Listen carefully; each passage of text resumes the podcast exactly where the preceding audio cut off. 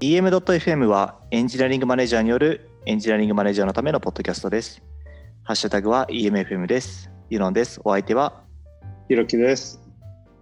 えーよろしくお願いします。えーっとですね、今回の収録では、えーゲストとして、えー大工士さんに来ていただいてます。よろしくお願いします。お願いしま。ますいやー、今日はなんか暑いですね。いや、本当に、なんか夏、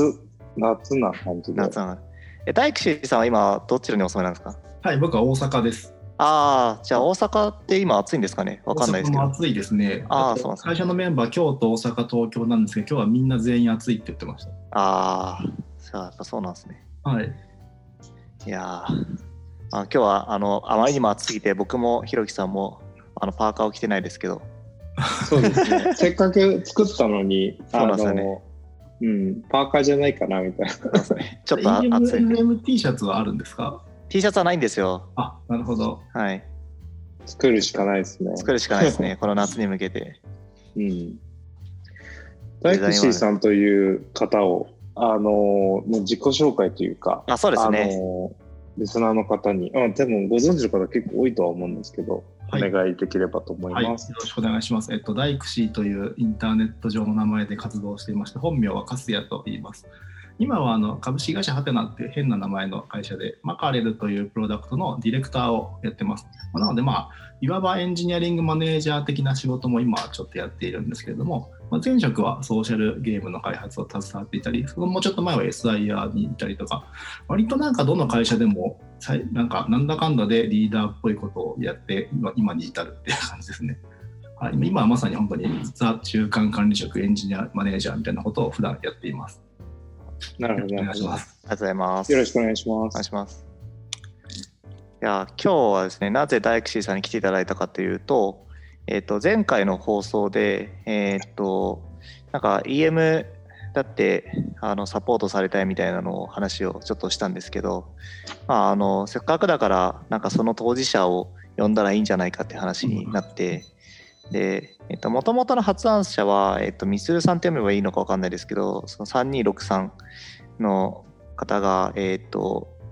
あの EM あエンジニアリングマネージャーミートアップの、えっと、スラックチャンネルでうん。最初につぶやきがあって、でそのそれで、えっと、今回そのみつるさんにも声お声かけしたんですけど、まあ、ちょっと,、えっとごあの参加されない参加できないということだったので、えっとそのえっと2番目に、えっと話発信をしていた 大吉さんにうんお声掛けをして、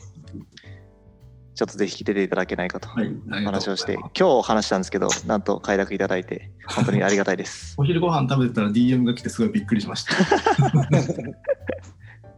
なんかこういうこうなんだろう今までは地理的距離に制約されてねやっぱりそのゲストが出る出ないみたいなこととかもあったし生放送じゃなかったのでこう慎重にいろんなことを調整してとかってあったんですけど、なんかもうやっぱり突発でライブでどんどんこう、あのゲストに出てもらうみたいななんならこう Zoom の URL もいつか公開しといたら誰か入ってくるんじゃないかみたいな。感じにしてもいいのかなとか、まあちょっと思いつつも、あのーでもちょっとそのあたりの話を聞きたいなというところで、はい、お呼びさせていただきました。快諾いただいてありがとうございます。ありがとうございます。よろしくお願いします。いやーそうですね、なんか、大吉さん、以前からこのポッドキャスト聞いてくださってました？いや、実は存在はしていたんですけど、申し訳ない話なんですが、実は一回も聞いたことはなくて、ああ、そうなんですね。はいじゃあ、なんかいいですね、なんか、はい、このポッドキャスト。トで、これを機に聞いてください。そうですね、なんか、なんかじゃあどこから話しましょうか？まあさっきの話をしてもいいし、まあ一回じゃあもうその、早速本題に入って、その、うんなんか、大吉さんが今どんな状態なのかっていうのをちょっとお聞きしたいなと思ってるんでけど、ね。はいまあ、多分割と世の中的な皆さんも同じような状況にはあると思うんですけれども、まあ、やっぱり今この緊急事態宣言のおいて、まあ、僕らのチームは今完全にフルリモートワークなんですよね。でまあもともとはフルリモートワークを前提にしたチームではなくて、まあ、人によってはそのフルリモートの人メンバーもいたりはするんだけれどもその人によってはやっぱりオフィスワークを前提に自分の身の回りの環境とかを整えてる人もいるっていう、まあ、混成チームなんですね。まあ、あと拠点としては東京と京都にそれぞれオフィスがあって、まあ、それぞれのオフィスにいるので、まあ、そういう意味ではリモートチームとは言える状態だったんですけども、まあ、とはいえ、まあ、この状況下で全員自宅でフルリモートワークっていう状況に置かれていて、まあ、特にやっぱり何の準備のもないまま在宅ワークの状況に直面した人たちもいるので、やっぱり日々最近マネージャーとしてはそういう人たちのケアであるとか、やっぱりお悩みを聞くみたいなことが多いんですけれども、マネージャーって立場上その悩みがたくさん集まって自分のところに集まってくるので、うん、なんかやっぱそのおそらく他のメンバーよりもなんか悩んでいることがきっと多いんだろうな ということで。多分その自分の自分自身もそこになんかなかなか対応しきれていないところもあるしプラスえばメンバーのことも考えないといけないところなのでやっぱりなんかなんだろうな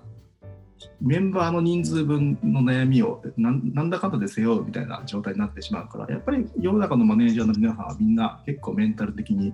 しんどいなと思われながらやられてると思うんですけれどもかといってまあ自分たちが倒れたら終わってしまうのでやっぱりいかに自分たちがいかにそのメンタルをうまくコントロールして、うん、まあ、気分をしっかり切り替えるとか何らかのそのセルフマネージメントセルフコントロールみたいなことをちゃんとやっていかないといけないと思うんですけども、うんうんうんまあまあそんなに 簡単にできるものでもないから、まあ、皆さんどうしてるのかなっていうのをいろんな人に聞きながら日々頑張ってるって感じですよね。なるほど。なんか大吉さん自身はなんか普段なんかどういったことを気をつけられてるんですか？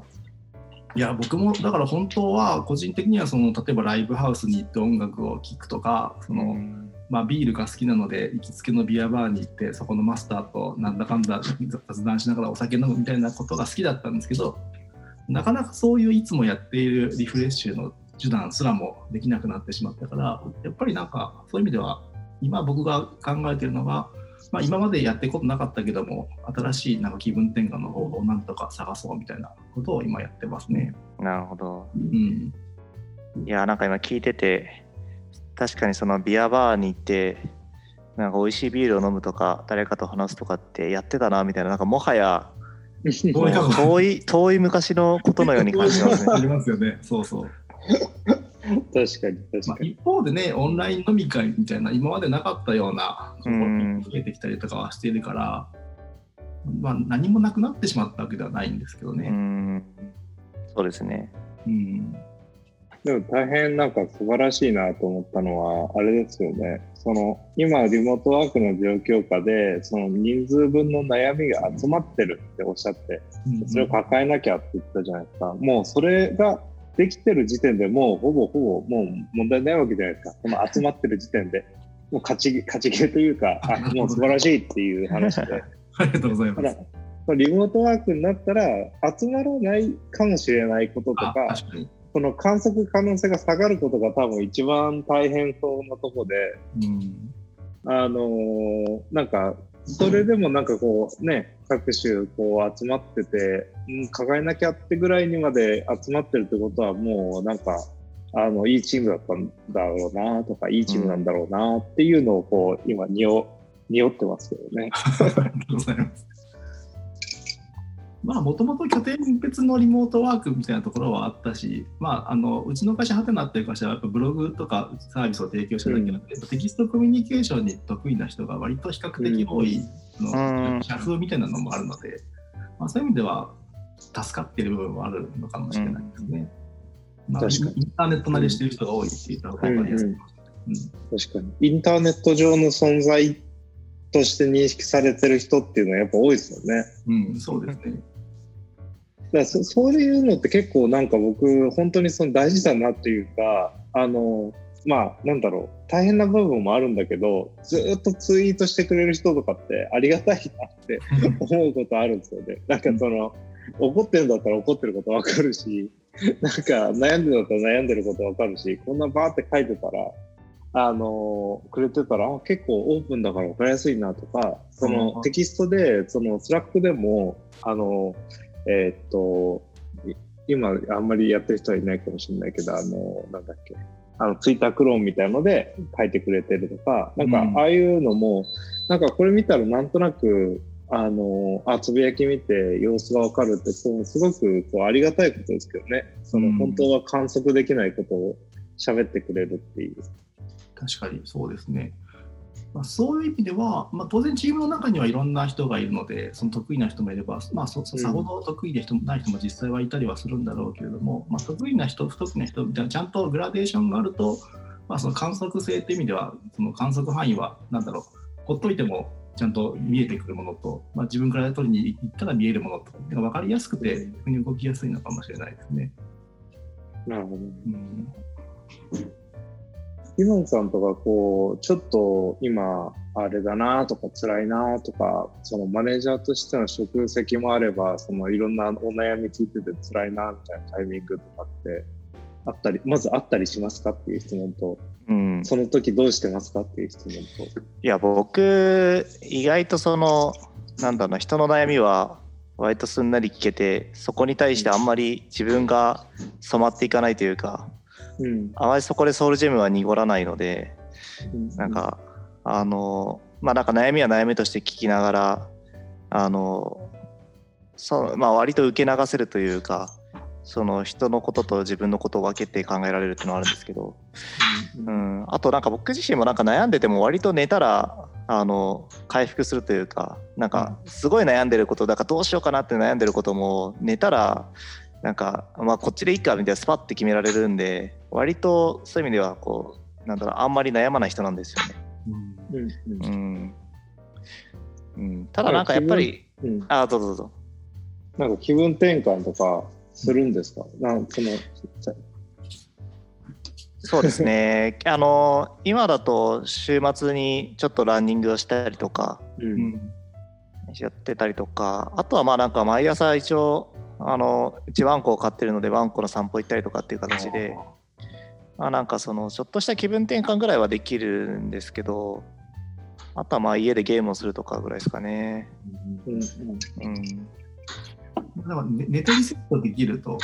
強いですよね。うん割と僕もまだちゃんと寝れてるから大丈夫だなって思いますもんね。うんうんうん、極まって寝れなくなっちゃいますからね。そうそうそうむしろ僕結構最近早いですねもう10時ぐらいにはベッドに着くようにしてうんたりとかして。まあ、そうですよね。その夜、その Zoom 飲みとかがなければ、あのー夜ね、そのすることが減るから、だからまあすぐね、寝ちゃう。で、朝あがたになっていくみたいなね。そうそうそうそうあるかもしれないうんそうなんですよね。うんしかも、 Zoom 飲みしてても、あの、なんか5分で、あの、ベッドに行けるから、確かに。終わった瞬間に全然楽なんですよね。うん、確かにな。だかうんらそう考えると、こう飲み屋が近いところに、あの、家を構えたり、あの家を構えたりというか、そのマンションに住んだりすると、あの、すぐ帰れて得やと思ったけど、今やそんな得ないからな、と思いますけどね。うん。だからまあ、そういう人からしてみたらね。でも、この、なんだろう、ちょっとこう、変わり映えがしづらいというか、今、あの、話題を出してくるときに、なんかその、ずっとリモートワークしてるしなとか、その、うん。本当まあコロナの話題多いしなっていうことで、なんかわ最近インプットのテーマがもう似通ってきてるよって話をちょっとこうあの打ち合わせ中にしていたんだけれども、なんかその感じってなんか少しそのこれ続くとなんか健全じゃないんだろうなとちょっと思っててうん。なんかインプットのなんだろうバリエーションがそのなんかまあそのえーまあ、コロナっていうテーマでもいろいろ変わってるししあの経済も変わってるんだけどなんかその一方向に偏っちゃうみたいな感覚っていういのがあると、やーそうですよね。やっぱなんかコロナが軸にあって、コロナの変化に伴って僕らもその変化の勉強をしてみたいな感じで、うんうん。うん、でおっしゃる通り、みんな同じ変その変化を勉強してるから、あの昼会とか例えばスプリント会とかそういったチームのミーティングなどをファシリテーションするときにやっぱまあ冒頭いきなり本題には入らないから、まあ、アイスブレイク的にちょっとした雑談とか日常会話風の話題を振りながら入るんですけどそれが本当に変わり映えしなくて最近はコロナコロナにまつわるような話しか僕しないしてないなってことにある日気づいたんですよね。うんそれはいかんなと思ったんで自分がアイスブレイクのタイムでコロナっぽい話をしたら即座に止めてくれってみんなには言ったんですけど ああ、でもそれはいいですね。いい縛りですね。ねまあ、毎日毎日そんな話、そのまあ、そんなっていうか、そんな話ばかりしてもうんしょうがないというかね、たまには違う、やっぱり思い切って全然違う話とかしたいじゃないですかね。うん。いや、そうなんですよ。なんか、あのーこの騒動が起こるちょっと前に、その、オーストラリアでコアラがたくさん焼けてて大変っていう、確かに。そのニュースがあったじゃないですか。ありましたね。それ、それもう、まるっとどうなったか分かんなくなっちゃったじゃないですか。確かに。なんか、今多分、結構コアラ困ってんじゃないかなと思って、その、うんうんなんかそれこそ寄付金とか集まるかもしれないそのモメンタムがあったのに一気にこう大変なのは人間の方になっちゃってっうんうん。ていうのあるからなんかそういうその忘れられてる事象というかうんそのこの制度がなかったらっていうのはあるんだろうなとは思いますよね。うん。うんそれこそなんかあの ABC 要素の証明の論文が載ったとかね相当ね大騒ぎというかねああれすごいですねうん、何がすごいのかもわからないけどすごいですよね。確かにね、ちょっと前まではそんな話をどんどん外から見えてきては、まあ、こういう雑談とかでなんやかんや言ったりもしてたんですけど、今は本当に話題が一つになっちゃってる気がするので、まあ、うん、意識的に違う話をたくさんした方がいいんでしょうね。うん。確かに。チームファシリテーション的な意味では。そうですね。なんか僕こういうタイミングでっていうとなんかあれなのかもしれないけど311の時もなんかその原子力とか学んだし、なんかその、えーこういう騒動があると航空衛生学とかあのーなんかそのあたりの、えーなんだろう論文とか読むようにしてなんか最近はエアロゾルまで行ってとかなんかいろいろこうやってたら、うん。あのなんか学ぶこといっぱいあって楽しいな みたいな。あその世の中の関心はあるもののその関心の中のその結構表層的なテーマって人を不安にするというかファッドマーケティングというか、そのいかにその恐怖と不安を煽っていくかっていうマーケティングの情報が多いけれども確かに。なんかそういうものをなんか再現するよりもそのじゃあその中でじゃあ科学的知見とかあのファクトにたどり着こうと思ったらなんかその僕らがやねいつもやってるその事実を見極め、うん。そこから、えー科学的推論と仮説をただ検証していくっていうこうアプローチがすごくその、えー今こそ有効でうんだからこそ結構そのそういうことに対して、えーじゃああの事実とは何なんだろうっていうのを見に行こうとするっていうのは、まあ、楽しいっちゃ楽しいんですよね。うんうんうんなんでなんかそのあたりであこの分野とこの分野ってつながってたんだとかあのなんかあのいや言われてみたらその当たり前なんだけどっていうのは結構あってなんかその実行再生産数を再現する時の、えー計算方法とかベイズ推定でガウシアンプロセスだなとかなんかそういうのとかをやってると、あ機械学習っぽいみたいな感じになったりするわけですと。で、なんかそういうのとかをなんかこうちょっとやってたり、おおあの勉強したりすると今ちょっと楽しいなっていう感じなんで なんかそのあの僕は比較的そういう時のなんかその産地を削られるみたいな状況に対してなんかその楽しみ方というかそのが学習のプロセスを回そうっていう回路があるからあのそこでこうこれに関してのストレスをあまり感じずに済んでるかもしれないななんか全く同じようなことを僕はチームに対しても思っていて、まあ、こういう状況でチームが大きく状況が変わっているので、まあ普段通りのパフォーマンスだったり仕事はできるはずがないんだけれどもじゃあどういうふうに自分たちが今変化したんだろうっていうのは、まあ、ちゃんと測った方がいいなと思っていて。なのでなんか自自分たちのチームの状態を計測するみたいなことは以前よりも熱心にやるようになりましうたね。ん。なるほど。例えばどんなことをやってるんですか？はい、なんかこれまでやってなかったんですが、まあ、以前、ひろきさんとかツイートとかされてたあの D スラ D スラ D でしたっけ？あのああ、はい。ああいう指標をこれまでやってなかったけども、ちょっと測るようにして、まあ、そのデータはもともとあるので、そのフルリモートになる前と後でどういう傾向の変化があったんだろうとか、まあもしくはないんだろうみたいなことをちゃんと見て、まあ、それそれを使って別どうこうしようというのは何も思ってないんですけども、うんうん自分たちがどういう状態なのかをまずは分かるようにしようとか、把握しようみたいなことは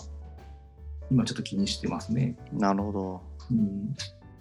すごいいいですね。なんか、ちょっと面白いことが分かったら、ブログとか書いてください。そうですね、まだ1ヶ月なんで、そんなに目に見えて何か変わってはないんですけど、まあ、これがな続いていくと、きっとなんか傾向が見えたりとか、発見があるんだろうなと思いながら見てますね。それはなんか前のやつももう見て、あの今はもう変化はあんまないなって思ったってことですか？あそうですね、基本的にもともとプルリクエストとか、そのリリースどうされたかみたいなのはずっとログが残っているので、うん。割と遡ってデータは分析できるなるほど。まあ、これこれ以降どうなっていくんだろうっていうのが比較可能な状態ではあるので、まあ、これから見ていこうっていう感じですね。うん今のところ目に見えて何か変わったっていうのはまだ発見はできてないんですけど、なるほど。はい、なんか変わらなかったら変わらなかったで、またそれはなんか面白いですね面。白いと思いますね。うん。うんなんか今までこれが、なんかリモートだと、あーえっとオフラインだとこれが重要で、うんえっとリモートだとこれができないっていうのが指標はもしかしたら思ってたところがそのバイアスが外れるきっかけになりそうですね。ね、あとは最初の1ヶ月だからみんな頑張ってやってるけどもだんだんそれが続いていくとその頑張りもだんだん息切れしてくるみたいなことが見えてきたりもするのでああ、それもありそうですね。うんうん。なるほど。まあ、ななんかのでこう、面白そうだなと思ってることは、その、ミーティングとか仕事してる時の観測性に対して、今ってその、これまではなんかその人間の目を通してしかそのうんデータが蓄積しなかったけど、これからってそのうんミーティングの様子を録画することが可能になったじゃないですか。確かに。確かに。で、その録画が可能になって、かつ、その機械が読み取り可能なデータにななるっていうことで、なんか結構なインパクトになるんじゃないかなっていう気はするんですよね。なるほど。なんで、その、なんか、うーん、まあ、例えば営業とかでも、あの、営業してる時のコミュニケーションの様子とかを、あの、トレトラックしたらなんかいろいろありそうじゃないですか。うんわかることありそうです。うん。で同じようにその、えー対面でのコミュニケーションじゃなくて、 Zoom 上でのこのコミュニケーションで、もうみんなのこうギャラリービュー見てるわけにはいかないけど、なんか一人めちゃくちゃ目を泳いでるとか、はいはいはい。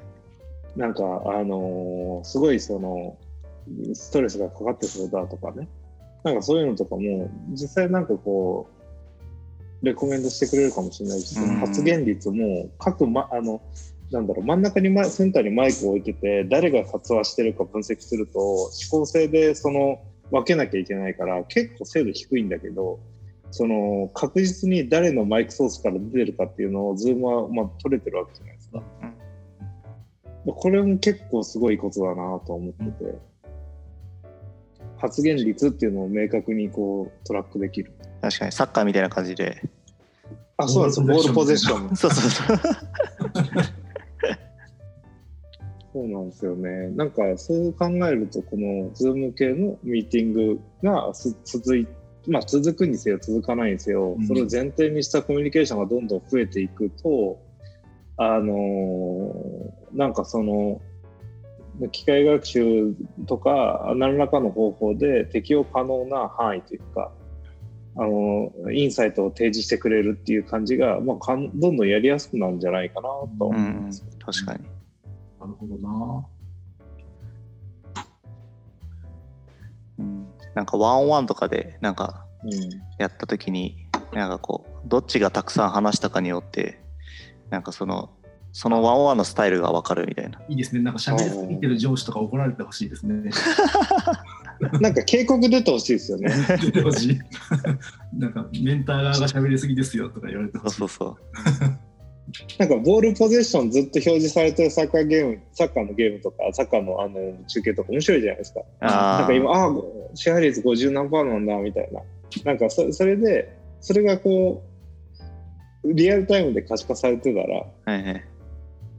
なんかちょっといいですよね。ああ、喋りすぎてるとか。ああどうちょっと話してみて。うんそれ、面白い気がするな。うん。確かになんかこう今までできなかったことができるようになることってなんだろうを考えるの結構楽しいかもですね。うん。うん、なんか今までできてたことができないってことを考えるのですごいなんかこうテンションが下がるというかうん。うん、ネガティブな方向に向かってっちゃうから、うん。そうですね。うん、なんかあの、なんだっけ、あの、ズームで演劇をやってるあの劇団員みたいなのがいて。ありましたね。あのあああったあった。で、その中であの、えっ、と、いくつかやってるんですけど、その中で上司が、あの社長がずっと喋ってる途中に、相づち打つあの動画のバーチャル背景を設定してて、で、ずっと聞いてないのに、あの、なんか、えっ、と、その動画のバーチャル背景をこうやって、うん、うん、うん、うん、っていうのだけ動いてて、みたいな。なんかそういうのをやってて、あ、確かにそれやったら、あの、相づちを打っとくっていうことができるんだと思って、あ、確かになと思って。確かに。そういうなんかまあ我々はノンバーバルなコミュニケーションが大事だみたいな話をずっと考えながら暮らしてたわけなんですけれども逆にそのデジタルになったことによってそれを逆手にとってなんだろうな、ね、カメラの向こうの本人はめちゃくちゃ魔王なんだけどもみんなには笑顔に見えているとかなんかそれによって円滑になるコミュニケーションがあったりとか。うん、なんかそういうのがあるといいですね悪用もできてしまうのが難点だけれども、うんいい方に使えばたくさんいいこともできそうですよね。そうですね。なんかこの騒動の前からこうリモートで会議するときに、僕はその画面共有か、画面共有じゃなくても、一つの Google ドキュメントとかを共有しながら議事録を書きながら話すってよくしていて、うんで、そうすると、そのホワイトボードの目線コントロールと同じように、その、えーまあドキュメントの目線コントロールしながら、あの、会話ができるので、あの、とてもその、ファシリテーションしやすいというか、うん。うん、その、ホワイトボードとペン用意して目線コントロールするのって、意外とその、えーコミュニケーションスキルというか、ファシリテーションの、こう、なんとかな、プえーかあの、スタンスのスキルがないと、あの、こうやって、あ、見てくださいとか、あの、あ、ここですよっていう、その、えー立ち振る舞いができないと結構大変なんですけど、あの、それをなしでも、その、じゃあ議事録ベースで話しますか今ここの話なんですけどって言えば済むっていうのは、結構そのおスキルをがそこまで高くなくてもファシリテーションしやすいとかうんあのとても人が多いとやっぱりそのミーティングの場所で同じ画面を同じような面積で見させるができないけどうん。人数増えてもある程度見させられると思うと結構やりやすいなぁとはまあ思っていてで今回その、えーこういう騒動で多くの人がやることになったのでなんかあのそういう意味だと、えーまあ、ジャムボードとかもそうだしこの Google ドキュメントとか、あるいはその、まあ、あのオフィス系であれば Teams とか365のやつでそういうことをやっていくと、とってもこう、クラウドベースでのその議事録の取り方とか、できるのはいいことだなと思いますよね。うん。うん。うん。確かに。なんかあの、ホワイトボードに書くとね、あの、最後の5分ぐらいで、じゃあちょっとこれ写真撮りますみたいな、言ってた。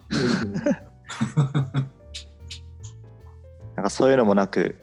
会議の終了がもうなんか議事録のしなんかこう展開もできるみたいなの素晴らしいですよね。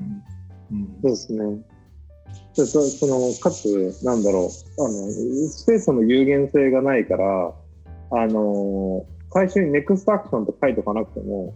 その議事録のフォーマット作った時テンプレートの時点で NEXT アクションって書いとけば、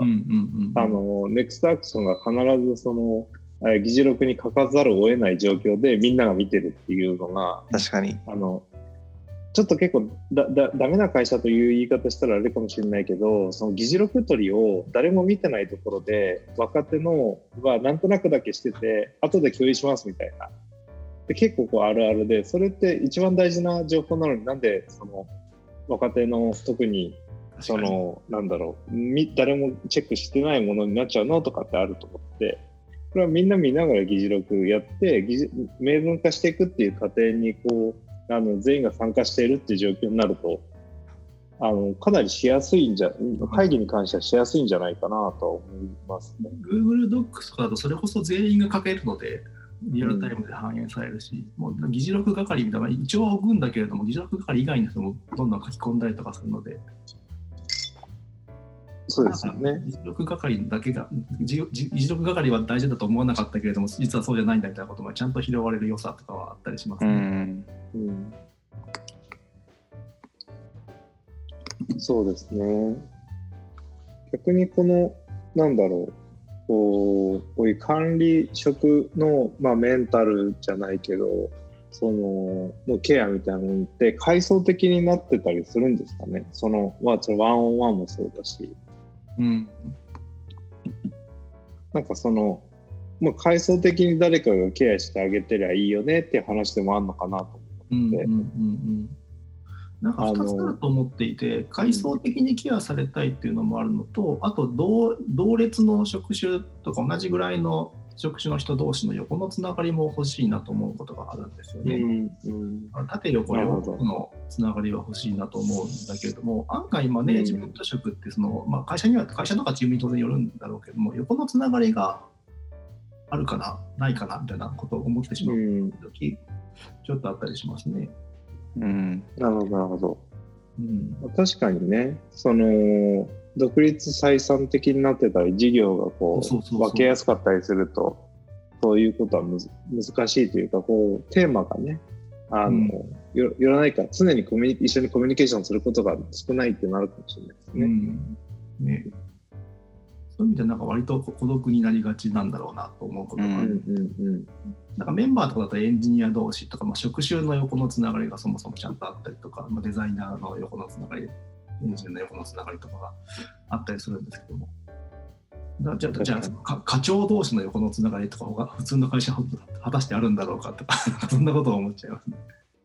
僕はなんかそういうのもあって、なんかマネージメントする人同士の場を、コミュニティを社内で作ったりとか、うん。あとは今だとあのデザイナーとか企画職とかのあのエンジニアの、まあ、エンジニアは僕ですけどその職能のリーダーを集めて話し合う場ををざっくばらんに話し合う場を設けたりとかそういうのをあの増やすようにはしてますね。いいですね。あこれは別にそのこ今回のたあのリモートでっていうのは別にある前からやってたところですね。うん。うん。とてもいいと思います。うん、なんか僕がその EM ミートアップに出た時の僕のなんか感じてたこととしては、えーまあ、やっぱりその社内でその時は僕はあんまりこう社内でなんかこう話し合える人がいなかったなみたいなのがあってでそれをそのある種コミュニティにうんあの求めていったみたいなのがあってででもなんかもうちょっと社内で話し合えるようになっていればもっといいんじゃないかなみたいなのを思ってそういうのを企画しましたね。いや絶対社内でなんかいると思うんですよ。まあ、まあ僕らも割とコミュニティ活動をこうやって熱心にやって外に相談者がたくさんいるんですけどマネージャーの悩みなんて7割ぐらいは外には言えないわけですよ。そうそうそうなんですよね。だからやっぱり中でちゃんとケアできないとどんどんやっぱりしんどくなっちゃうのは間違いないのでそういうのは作っていかないといけないと思いますね。うんうんうん確かに。うん全然こうショーノートあんまりなぞってないけどこれは大丈夫なものなんですか？あ、大体いつもこんな感じで大丈夫です。じゃあ大丈夫だと思っておこう。そういえば、あの、ショーノートに書いてあるから言うけど、あの、えっ、と、令和に改元してから丸1年経ちました。いやー、そうなんですよね。なんかあのお祭りムードはどこへ行ったみたいな感じなんですけど。いやいや、本当にね、結構なことですよね。いやあのそうですよねこの1年、うん。この1年っていうか、この半年なのか、3ヶ月なのかっていうのはありますけど、うんでも、そうですね。なんかこの数年後、うん数年間、こう、世界史に残るいろんな出来事が起こりそうな気がしますよね、ここから数年。うん、そうですよね。うんその今回のケースで、まあ、一時的にその、ね、経済的なバランスも崩れるわけだしうんそうなった時にねどういう形であのこう秩序というかうん作り上げられていくんだろうっていうのがね少し変わりそうだしあと北朝鮮の人がなんか体調悪そうじゃないですか。ああ、そうですね。なんかそういういろんなことがあってまあなんかその歴史的なあ1年にこれからもなりそうだなって感じはしますよね。うん。そうですよね。自分では割とまあ変化あのま周りが変わっていった世の中が変わっていくのにそんなに抵抗はないと思っていたけれどもこれほど目まぐるしく動かれるとさすがにたじろいでしまうことがあるんですよね。そうなんですよ。そうなんですよ。なんか、あの、世の中の変化のスピードって遅いなって思ってる方で、うん、IT でできることの感覚からすると、僕はもう10年ぐらい前にハンコはなくなってる予定だったんですよ。で、だって、その、公開鍵署名もあるし、あれをその、何らか、あのなんだろう、みんなが使えるようにしたら終わりでしょって思ったんで、うんうん。そしたらなんか、あのまだハンコあってとか、そうなんだって思いましたし、うん。その、で、えーね、家に行かなくてもとか、その、リモートワーク増えるとかって話も、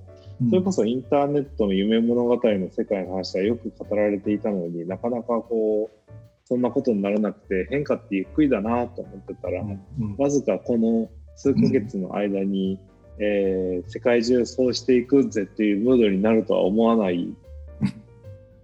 これはなんかそういうなんだろうだからそのショーノートにも書いてあるけど Zoom のユーザーが1000万から3億ユーザーになったっていうニュース見て、あれすごいっすよね、本当そうっすよねすごいっすよすごいですよね。び 見てびっくりしました。うんこんなスパイクで上がるっていうのはね、なかなかないですかね。さ言ってそのね、ソーシャル、SNS やってたし、ソーシャルゲームやってたしっていうところなんで、そのユーザー数が爆発的に増えるっていうところに対しては、一定、その体制がある方だと思っていたんですうんし、そこのためにスケーラビリティ云々っていうこともあったんですけど、この1000万っていう単位から3億っていう単位になる、その30倍は、ちょっとそのそれまでの30倍とまたちょっと違うんじゃないかなっていう、そうですね。そうなんですよね。そうなんですよね。特にこうね、そういう、こう、まあでも、大したもんですよね。うん。うん、なんかそういえばこれによって、なんかインフラも変えたっていう話が同じようにニュースでありましたね。なんか今までも結構いろんなの使ってたんですよね。あの、あと AWS と Azure 使ってて、オラクルクラウドも足したみたいな、そんな感じです。あ、そうそうそうですね。はい。ですね。うんうん。なんか月21万7000テラバイト。もうなんかテラバイト、なんか テラバイトの次、テラの次何ですか？テラ、テテラの次はペタ。ヨタ。ペタ、ペタペタ。ペタ。しかしまあここの急激な需要に追随できるインターネットパワーというか、コンピューティングパワーみたいなのも凄みがありますよね。そのうん。マスクがなくなったりとか、まあ、普通に世の中、まあ身の回りでいろんなものがなくなったりも当然してるんだけど、まあね、当然そのインフラの人たちがめちゃくちゃ頑張っている結果だとは思いますが、そうなんですね。我々はすごいそれなりにスケーラブルな時代に生きているんだなというのを思ったりします。うん。そうなんですよね。その、なんだろう。なんなら、アマゾンだって、リソース、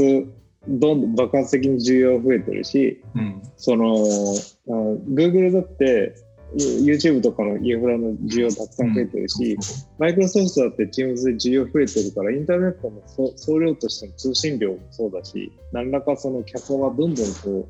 う、えー全体的に底上げされてるはずなのに、その状況下で、えー、Zoom のこのトラフィックがさばいてるっていうのはすごいなといううのは、んなんかデータセンター待ちしなきゃいけないことがありそうなレベルだと思ってて、そのね、本当ですよね。でも、だからこそ、その、もしかしたらそういうそのサード系のクラウドというか、あの、オラクルクラウドとか IBM クラウドみたいに、これから力入れていくぞみたいなところに、結構ベアメタルのいいものが残ってますよとか、あの通信経路も、あの、あの結構つないだら、えー、なんていうのつなげ、あの、ダイレクトコネクトできますよみたいな状況があったのかもしれないですよ。うん。大変だったんだろうなしかもそれリモートでこなしたんでしょうね。うんうんうんあとなんかあのスマートフォン全然使わなくなったんですけど、僕だけですかね。あああ、なるほど。ななりましたね。家にずっといますからね。うん。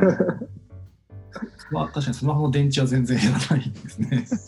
そうか、そうか。なるほど。なんか、僕は意外と、あの、スマホ見てるんで、ああ、そうなんですね。うん、なんか減るは減りますね。多分その、えっと、いろんな手段で本見たり動画見たりしながらやってるっていうのもあって、うん。うん、ああと iPad かな ?iPad と、そうそうそうそう。iPad とかむしろこう見るようになったなって感じなんですよね。うん。確かに。うん。なんか置いて置いてみるみたいなのがこう普通になったというか、手で持って何かをするっていうのが普通じゃなくなった感じなんですよね。なるほど、なるほど。確かにな。まあでもそう、それはあるかも。あの、最近それで言うと、その、なんで自転車、あの、あえっとなんでそので、えースマホの、えー電源なくなりそうっていうことがあったかと思い出してみると、その、えーその移動するなら自転車にしようと思って、うんうんうん。散歩的な感じでうん。自転車でそのそこかしこに行くっていうことをするときにナビ代わりにずっとつけてたりするんでそれでああの自転車あるとねあのある程度こう何の接触もせず密にならず移動ができるんで。うん。それであの移動して様子を見に行ったりするって言ってるけど街に高級車溢れてるの知ってます？今。あ、そうなんですね。ええわかんないです。知らないであす。の東京の中心部に人がいなくなって車の量も減ったのであの高級車を乗り回してる人があの今だってことでなんか昼間高級車が明らかななんかスポーツカーみたいなのがブンブン言いながら通り過ぎていくんですよ。ええだからこえれどういうことなんだろうと思うんだけどなんかそういうこと起きてますね。ああ。みんな近場でしか動かなくなったから、その都心で近場に住んでる人が高級車乗ってるとか、そんな話なんですかね。そうですね、うん多分その、なんだろう、近場でっていうのもあるし、せっかくこういうチャンスだからっていうことなのかもしれないけどなんかそういうこと。がで、あの、まあ、楽しそうだなとは思いますよ。すごいな。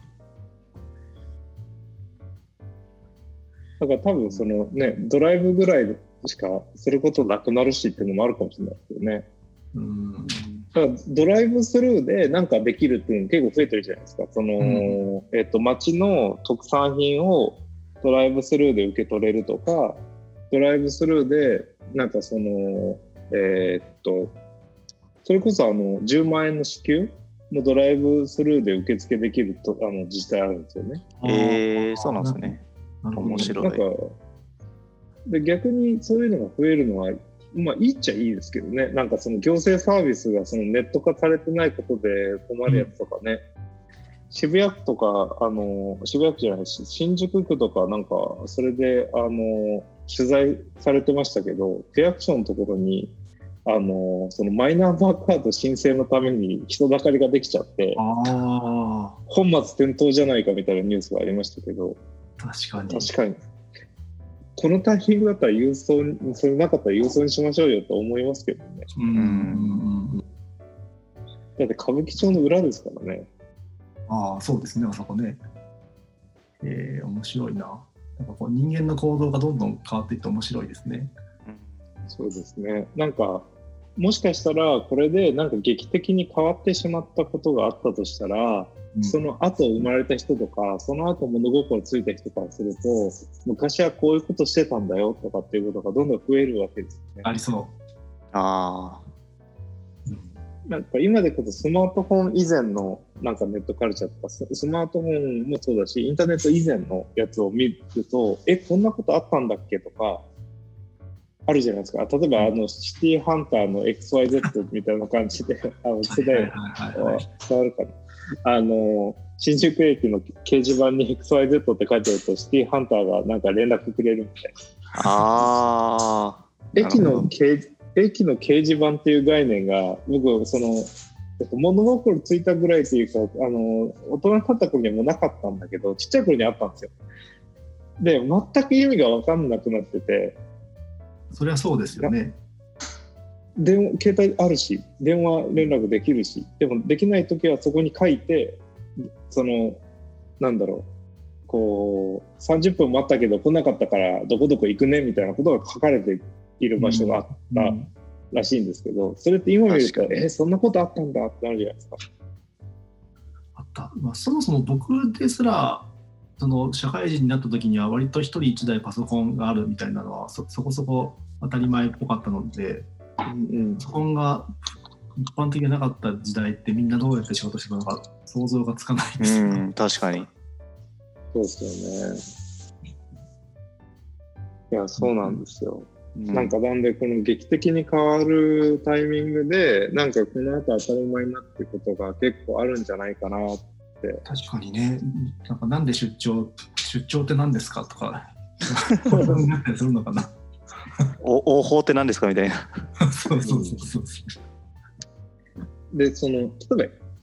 ば営業にしても今その営業を受ける方の立場からするとそのえお部屋通してそのなんだろう部屋確保してで時間取って、うんうんでやってで行く方の立場からするとわざわざ行ってうん。でで30分かそこらなんかミーティングをして帰るとかそんな感じになるじゃないですか。うん。いや確かにそのあった方が断りづらいとかなんかいろいろあるとは思うんですけどなんかただサービスの導入の説明してもらいたいっていうぐらいであればもう基本的にそんなにそのなんだろう、うん。会ってやんなきゃ嫌だってことはないと思うんですよね。うんなんか B2B の営業とかも結構な割合で、そのリモートならリモートでいいよってことになっていきそうですけどね。うん、そうですね。確かに。あのこの状況になる前は本当に会社深刻な会議室不足でミーティングをしたいのに全然部屋が空いてませんってみんなずっと言ってたんですけどあれは何だったのかっていうぐらい今すものすごくスムーズにミーティングがセッティングされてしまうそうですよね。確かに。わかります。ね。一つのね、物理的な限界を超えたわけですからね。そうなんですよね。うんそのうちオフィスって何ですかってなるかもってコメントも今来てますね。ねうんあのオンライン飲み会みたいなのが流行った結果そのなんかその高校時代の友人から飲みに誘われたとか話がちらほら友達地元とのね、やり取りがしこれやすいまでは帰省。するとかみんなバラバラに住んでたから集まれなかったけど案外集まれてしまうみたいなそういうのはあるみたいですね。うん。確かに。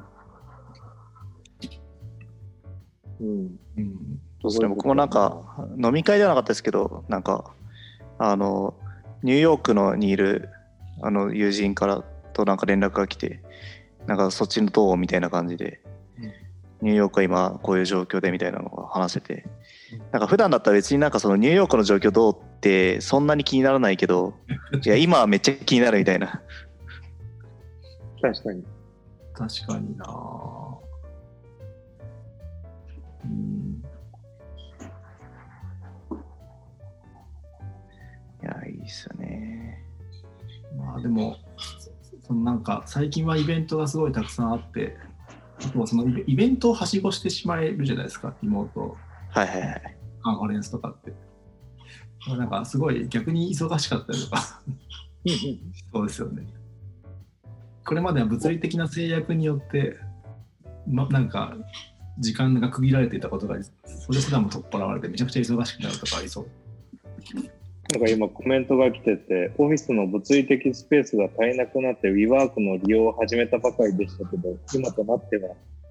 あコメントをいただいて。まあ、高いというか高いですからね、言うて。しかもオフラインのコミュニケーションを促進することを前提としてるからさらに辛いですね。あまあ、でもその、あえてその、そうなるとこの物理的空間を共有するぞっていうことに対して、その意味っていうのがそうん。の逆説的に問われることになるとうん。思って、うん。この説明責任の向きが逆転するっていうのは非常に重要だなって僕は思ってて、その今まではそのオンラインにする必理由が必要だったんだけど、今後徐々にオフラインにする理由が必要になってくると思うんですよね。確かに。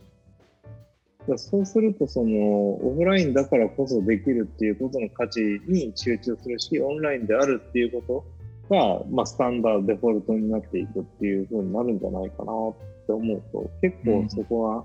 うん、あのー、シフトはしてますよね。うんうんそれはなんかその、うん、う、オフィスに戻っても一緒だと思ってて、なん。か周囲に完全に隔離された一覧みたいな部屋があったら、その一覧みたいな部屋で仕事してて、ある人ってミーティングの時だけそのままミーティングで話し始めたっていいよって言った。って考えると、なん。かそうなるし、かつその、もしかしたら、その、今後は移動中でも、それでも良くなってくるかもしれないなと思ってて、うんうん、今ちょっと回線が LTE 回線だとさすがに Zoom とかって厳しいかもしれないけど、その 5G の回線で、でスマホでなんかミーティングしてる、参加してるとかは、意外とそのできるかもしれないな、うんうんうんうん、そうするとなんか、そのなんか移動しながらだってもあんまり関係ないよねとか、なんかそうそういうのがまあしやすくなるかもしれないですよね。うん、なんかこう、自動運転車がこう、できると、高速抜けるとき暇だから、あの、ネットフリックス見れるよみたいな、あるじゃないですか。だからなんかそういう、そのコンセプトかもそういう、そのは、ね、レベル4以上の自動運転があったり、暇な時間が結構生まれるわけで、その時に仕事してられるっていうのはあるかもしれないですけど、ね、確かにな。これまでその海外旅行に行くときは移動時間も含めて休暇を取る必要があったけれども、移動時間は仕事ができると、休暇を取る日数が最小で済むとか あったりすると面白いですね。いや、そうですよね。なんか仕事して終わったと思ったら、なんか、あの、別荘地に行ったとか。そうそうそう。これ最高じゃないね、いや、これからみんなリゾート地に行くんじゃないですかね。いや、そうですよね。リゾートで別荘を持ってみたいな。うん、そうだからこそそのそこに集まるとかそういう意味ができるといいですよね。例えばその、うん、なんかあのそういうオフラインの場所であの集まるときにそのじゃあわざわざ集まるんだからせっかくだから石垣島に行こうみたいな。それでその、えー、と Airbnb みたいなところでちょっとオフィス的な設備もついてるところに行ってなんかああ逆にね。確かにね。なるほどな。まあそういうふうなこう、ね、変化してってほしいですよね。うんうんうんうん。せっかくだから、うん、確かに。なんかせっかくで言うとあのくおどうぞあ、どうぞどうぞ。これなんかあの、サブスクリプションサービスが全盛期になったことによって音楽が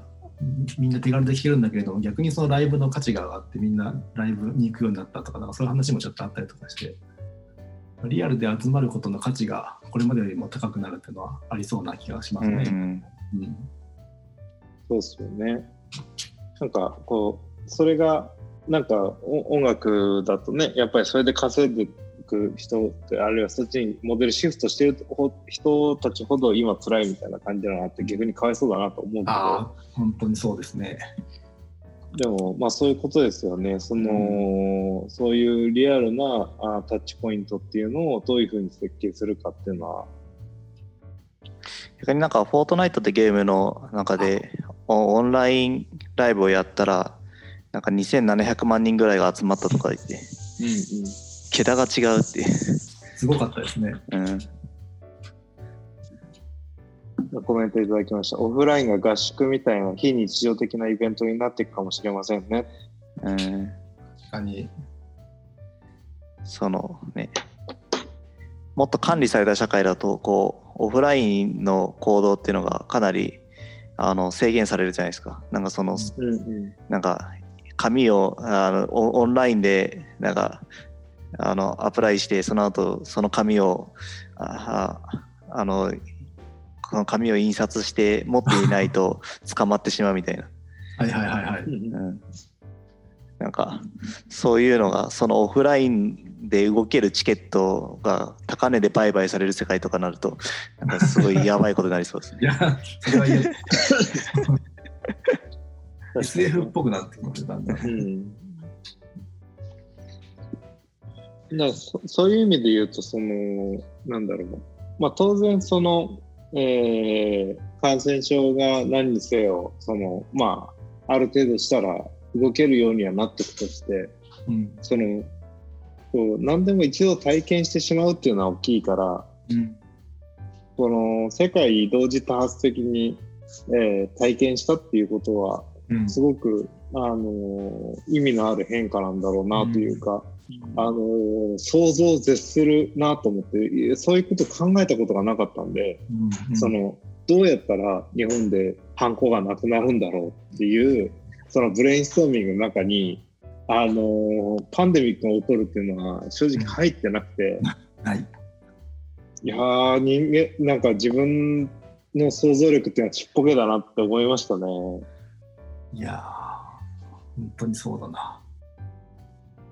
いやだって年末の時点でもまだそれは信じられない時代ですからねうんうん、去年のそうですよね。あとそういう意味では社会って意外と適応力があるんだなみたいなのをちょっと思ったりしましたね。なんかいざとなったら割と素早くみんな動けるもんなんだなみたいなね。うんそうなんですよね。その、なんか、やらない、あの、なんか周囲を見渡して、やらない理由があったりするとやらないかもしれないけど、やらざるを得なくなるとや,、やれるっていう。そのなね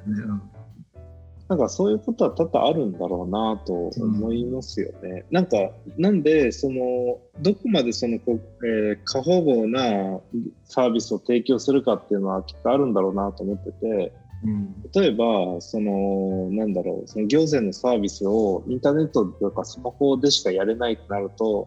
そのインターネットわかんない人どうすんだみたいなうん議論が出てきがちで、えーそれに合わせようと思うからぎょその窓口のサービスがっていうのあると思うんですけどその窓口サービスがそもそもないっていう前提に立ったら、うんやらざるを得ないじゃないですか。うん。なんでそのうんどこまでケアしてあげてどこまであのケアすべきじゃなくてその、うん、そういう慣れてもらうしかないのかっていうそのことっていうのはあるんだろうなと思っててなんかその、えっと、例えばスマートフォン前提、えー持ってない人のためにえっとなんかあのとか LINE 使ってない人のために、えーその連絡網はメールでやりましょうみたいな PTA とかなんか町内会とか結構あるじゃないですか。うんでそういうのって結局その、えー LINE 使ってない人のためにみんながこうちょっとずつ我慢するみたいな。LINE でやってくれたら楽なのに LINE でプリントを PDF であのペット貼ってくれたら楽なのにそうじゃなくて回覧板が回ってきたり電話がやってきたり、まあ、E メールかもしれないし E メールでやってきたりするって結構その社会的にそのなんか残り何パーセントかのリテラシーのための努努力ができないあるいはケアしてあげたい人のためにうんケアしちゃって結果的にその人たちのためにあのなんだろう、えっと社会が無理くり合わせるコストを払う。うん。で結構無駄だなとは思ってて。うんうん。でそれが今回の件でその少しでもそのオンラインファーストでやりましょうモバイルファーストでやりましょう、えーっていうのがあのデフォルトになっていくとこれデフォルトが変わるとなんで窓口でやるんですか？になるとまたいいんじゃないかなとうん思いました。うん